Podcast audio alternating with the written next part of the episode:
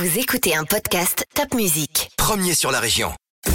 C'est moi le patron, avec le réseau Entreprendre. Eh bien, chers amis, bonjour. Euh, un nouveau podcast, c'est moi le patron. Ce matin, j'ai le grand plaisir d'accueillir Hugo Spies. Bonjour Hugo. Bonjour Alain. Je rappelle que ce podcast est destiné à vous donner envie d'entreprendre. Alors écoutez bien ce que ce jeune patron a à vous dire. Alors Hugo Spies est un jeune patron, comme je l'ai dit, 35 ans. Il a créé une société qui s'appelle ProSoon qui fait dans l'application numérique pour optimiser, écoutez bien, les processus de recrutement et favoriser l'égalité des chances. Il va nous dire ce que c'est. Il a une formation de bachelor en marketing international qu'il a décroché à Dublin, donc c'est un international.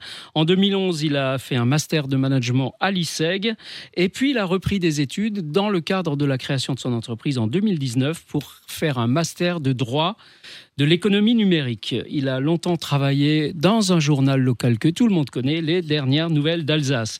Alors, Hugo, qu'est-ce que c'est exactement ProSoon? Moi, ça m'intrigue. Merci beaucoup pour, euh, pour l'introduction et merci pour euh, bah, de nous recevoir et de nous permettre de, présenter ce projet. Donc en fait, pendant que j'étais effectivement salarié au, DNA, je découvre une technologie euh, qui s'appelle la blockchain. Et, en fait, je comprends que cette technologie permet de créer de la preuve numérique infalsifiable. Et finalement, c'est la, c'est la rencontre entre deux choses. C'est cette technologie. Et quand j'étais étudiant, j'étais très engagé sur les questions d'intégration professionnelle des étudiants. C'est d'ailleurs les sujets de mes mémoires euh, quand j'étais étudiant, c'est les relations école-entreprise, comment favoriser l'intégration professionnelle des étudiants, comment renforcer leur employabilité. Et donc, euh, bah, j'étais, euh, j'étais très sensible à ça et j'avais remarqué qu'il y avait de gros problèmes par rapport notamment à la falsification des diplômes.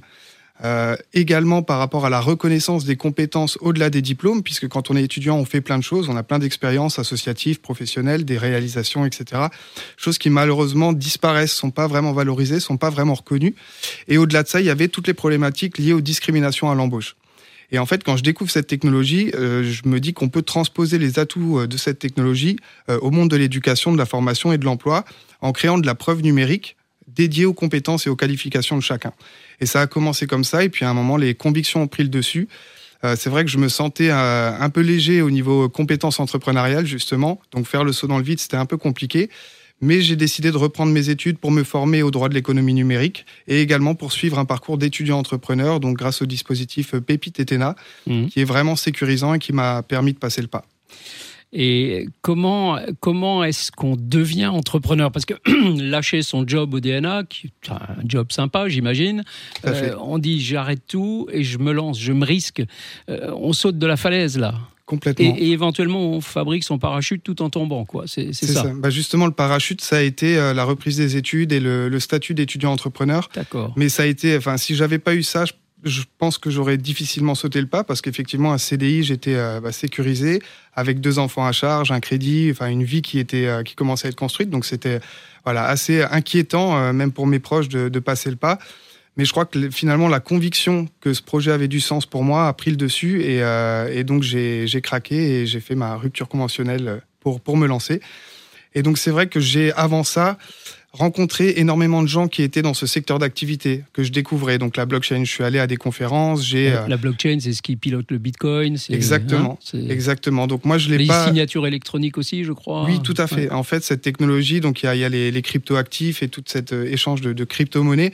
Mais moi, c'est pas par ce biais-là qu'elle m'intéressait. C'est vraiment pour générer de la preuve numérique infalsifiable, puisque au départ, c'est ça, c'est un registre de transactions infalsifiables. Parce qu'il fallait créer ça dans, le registre des diplômes, c'est quelque chose qui manquait vraiment en fait, il y a énormément de secteurs d'activité qui peuvent être transformés euh, par cette technologie puisqu'elle apporte de la confiance là où il n'y en a plus. Notamment dans tout ce qui est euh, victime ou, là où il y a des vulnérabilités en termes de contrefaçon et de fraude.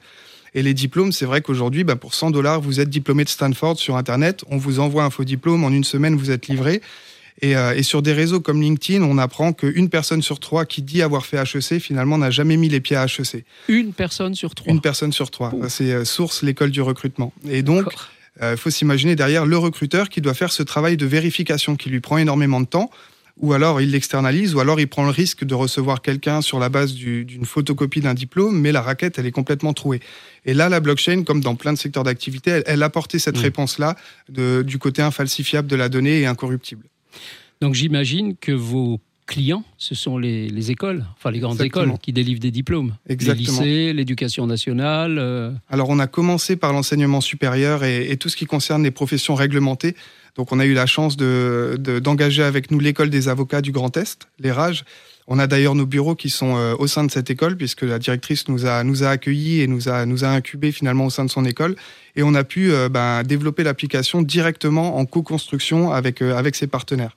On a aussi ben, les, des écoles de commerce, des écoles d'informatique qui nous ont suivis sur le projet.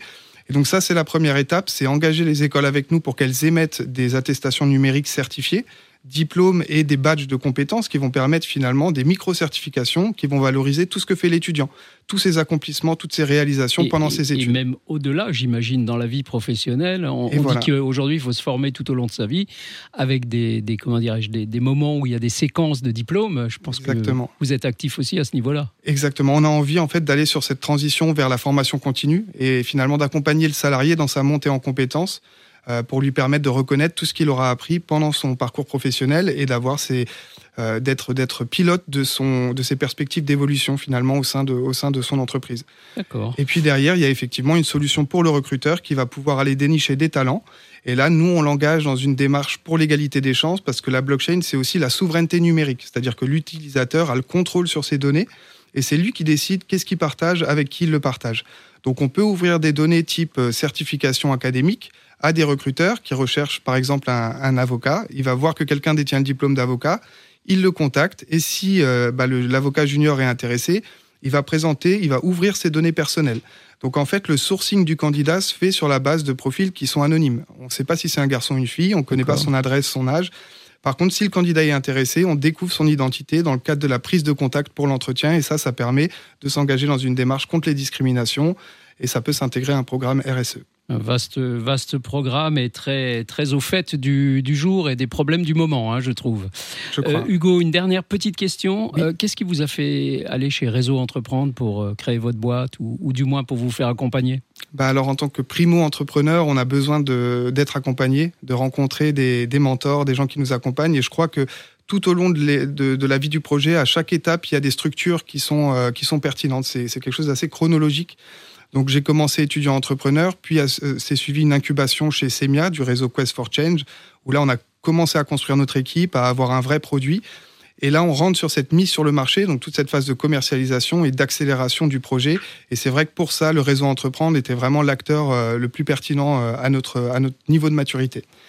Réseau Entreprendre euh, qui a inventé la pilule qui combat la maladie de tous les dirigeants, la solitude. Complètement. Merci beaucoup Hugo Merci à vous. et longue vie à votre entreprise Prosoon. Merci beaucoup.